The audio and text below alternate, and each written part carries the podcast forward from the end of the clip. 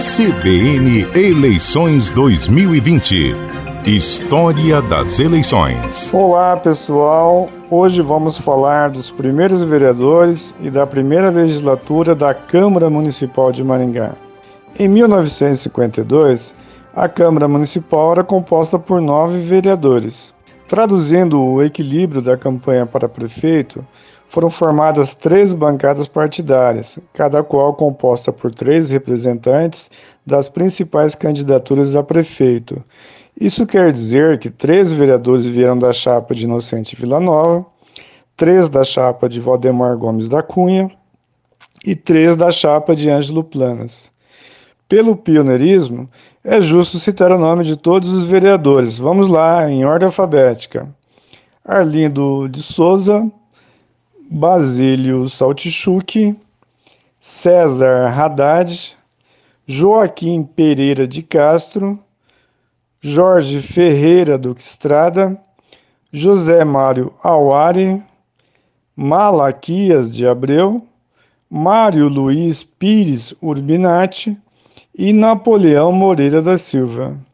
Se você conhecia ruas e praças com esses nomes e não identificava os personagens, agora sabe que eles foram os primeiros vereadores do nosso município. O vereador mais bem votado em 1952 foi Napoleão Moreira da Silva, que havia sido vereador na Câmara Municipal de Mandaguari, na época representando o distrito de Maringá. Ele também presidiu a Câmara Municipal no biênio final da legislatura. O primeiro presidente da Câmara foi o vereador Arlindo de Souza. Na análise dos perfis dos vereadores, constata-se que era uma bancada exclusivamente masculina, com faixa etária variando de 24 a 48 anos.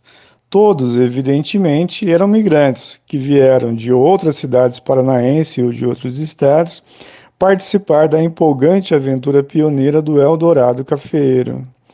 Havia vereadores nascidos no Paraná e outros oriundos dos estados de São Paulo, da Bahia, de Minas Gerais, do Mato Grosso e também do Rio de Janeiro.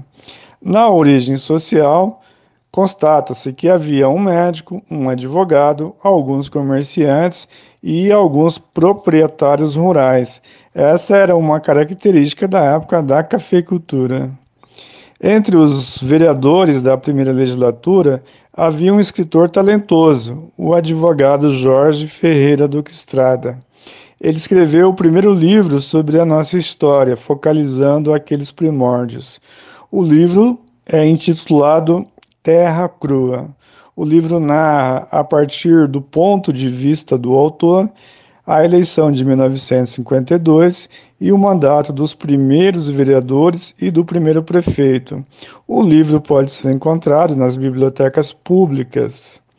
Para encerrar, eu destaco que entre os suplentes que exerceram temporariamente o cargo de vereador estava o comerciante Américo Dias Ferraz. Ele viria a ser eleito prefeito de Maringá em 1956. Esse é o tema do nosso próximo encontro. É isso, pessoal. Aqui é o Reginaldo Dias, narrando a história das eleições para a CBN. CBN Eleições 2020 História das eleições.